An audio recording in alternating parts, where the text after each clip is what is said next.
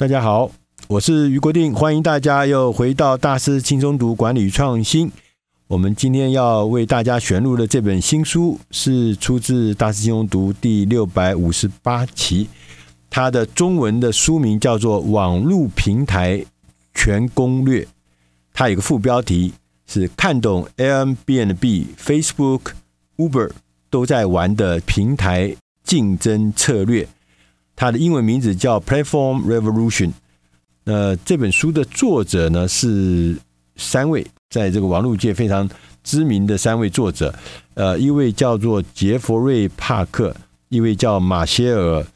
范艾尔史泰恩，另外一位叫桑杰·保罗·乔德利。这本书呢，一开始的时候就很清楚的讲，他说，其实我们的传统的产业，它整个的工作的方法是我们很熟悉的。它是一个线性的，它从生产者透过通路，然后到消费者。呃，所以我们工厂做出来东西，然后到店里面去的通路，然后我们去那里买，这是我们太熟悉了。这可能是千百年来的传统的方式。他说：“可是现在我们新的所谓的平台式的这个经济呢，却不是这样。”他说：“平台式的经济呢，它是一个促进媒合的过程，让每一个人。”它可以是消费者，它同时也可以是生产者，所以它变成平台占中央，消费者、生产者混杂在它的四周围，然后呢，自然形成一个生态系的概念。那这个生态系呢，从历史上看起来，这个新的平台的生态系呢，已经彻底的改变我们的生活方式。他在书里面随便举了几个例子，我看了都非常的感动。譬如他说 Uber。我们耳熟能详的这个叫车系统，呃，这么长期以来，我们所谓的传统的出租车的这个行业，因为 Uber 来了以后，整个都颠覆了。我们觉得可以更方便、更友善的搭到我们想要的所谓出租车。透过平台，我们的服务水准提高了。我们在讲说前几个礼拜我们讲的 Airbnb，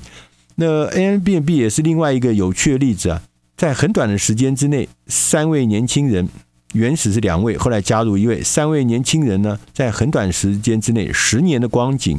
创造了一个市值三百亿美金的一个伟大的事业。他们事实上从头到尾没有拥有任何一间房间，可是他们在全世界有超过九百万个房间，可以在上面被租到、被用到，整个的饭店业也是被他们颠覆了，所以。平台这个所谓经济啊，平台商业模式已经在我们身边，我们已经看到了。它每一个出来的时候，都像一个大怪物一样。那更不用说我们耳熟能详的什么 Apple 啦、Google 啦、Microsoft 啦、Amazon 啦、Facebook 啊，他们其实都是平台经济。那像我们中国内地的百度、腾讯、阿里巴巴，也都是不遑多让的超大型的巨型怪兽。他们都是典范。那在这本书里面最精彩的部分，它是有讲到说，我们平台的商业模式是透过一个全新的高价值的资讯交换的系统，让生产者跟消费者集合在一起。这个平台呢，又提供了机制，让消费者、让使用者随时可以切换他的角色。也许有的时候是生产者，有的时候又是消费者，所以呢，在这个平台里面，它真正的这个优势不是传统的这种优势，不是传统的这个工作方法，它真正的优势所在就是资讯，大量的资讯，大量的这个呃使用的资讯，呃各式各样的资讯。另外一个就是人与人之间、使用者之间的互动，生产者。消费者之间的互动、资讯跟互动是整个平台经济的最重要的优势所在。那这个在传统的产业里面，这个优势是不容易的。这个优势，譬如说我们在传统产业里面，你要得到这个所谓的呃资讯，消费者到底怎么买、怎么用，消费者喜欢什么东西？你说传统的那种通路，你怎么会收集到很精确的呢？那现在透过网络平台的话，它非常的掌握到每一个人的的。你的消费行为，你的使用机制，所以呢，我们在这个新的所谓的构建的新的所谓生态系里面，它会有一些基本的挑战。这基本的挑战呢，是我们如果你要做从事呃或者说发展平台经济的话，你必须要面对的基本挑战。那这本书就对这个十个基本挑战呢，提出了因应的策略。譬如说，他说如何产生网络效应。大家都做平台啊，大家都做网络啊，大家做做网站，这没什么稀奇了。现在，可是他说，为什么它都会有效应，它都会持续的扩大？那他在这里面有讲到一些方法。那他说，我们在网际网络时代，我们的平台的价值是来自参与平台的庞大用户群，这个社群，这个用户社群可以产生巨大的正面的效应，来让。整个网络会不断的成长，所以说你让怎么产生网络效应，最重要就是要初期要大量累积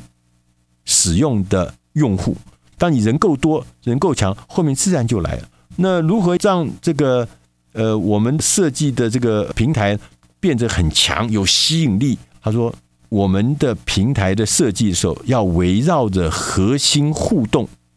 核心互动，什么叫核心互动？就你那个最重要的核心的部分，让消费者觉得对不对，喜不喜欢？他说，简言之，越简单越有吸引力，越有吸引力就越有价值，越有价值就越好。同时，他还特别强调，他说哪些的策略，哪些的策略是可以带来成功的。他说，因为在网络平台这个行业里面有一个特征，就是竞争者的威胁。竞争者的出现常常会在意想不到的角落出现，在意想不到的时刻出现，在意想不到的方式出现，就是可能消灭你的根本不是你的竞争同业，可能是另外一个天外飞来的取代你的一个功能的呃一个角色。所以他说，这样子的新的竞争的态势，让我们变得非常非常的。艰难，所以他这本书里面他也提醒了几个，比如他说，我们如果要发展平台式的商业模式的话，第一个你要鼓励创新，那这大家都耳熟能详啦。第二个，他说要善用手中的资料，你的客户的资料，你的大数据怎么样用它，这是你往前发展的最重要的参考是来自你手中所有的这些资料，这个价值你要用它用得淋漓尽致，你不要用自己的经验，用传统的方式去想事情，是要用你手中的资料来作为最大依据。他还特别强调，在平台商业模式里面，合并跟收购是最重要的扩张的竞争策略。那我想，不管是百度，不管是腾讯，不管是阿里巴巴，不管是我们刚刚讲了前面的什么 Apple 啊、Google 啊。Microsoft，他们都是合并收购的高手，因为合并跟收购，所以让他们保持了强大的成长的扩张的能量。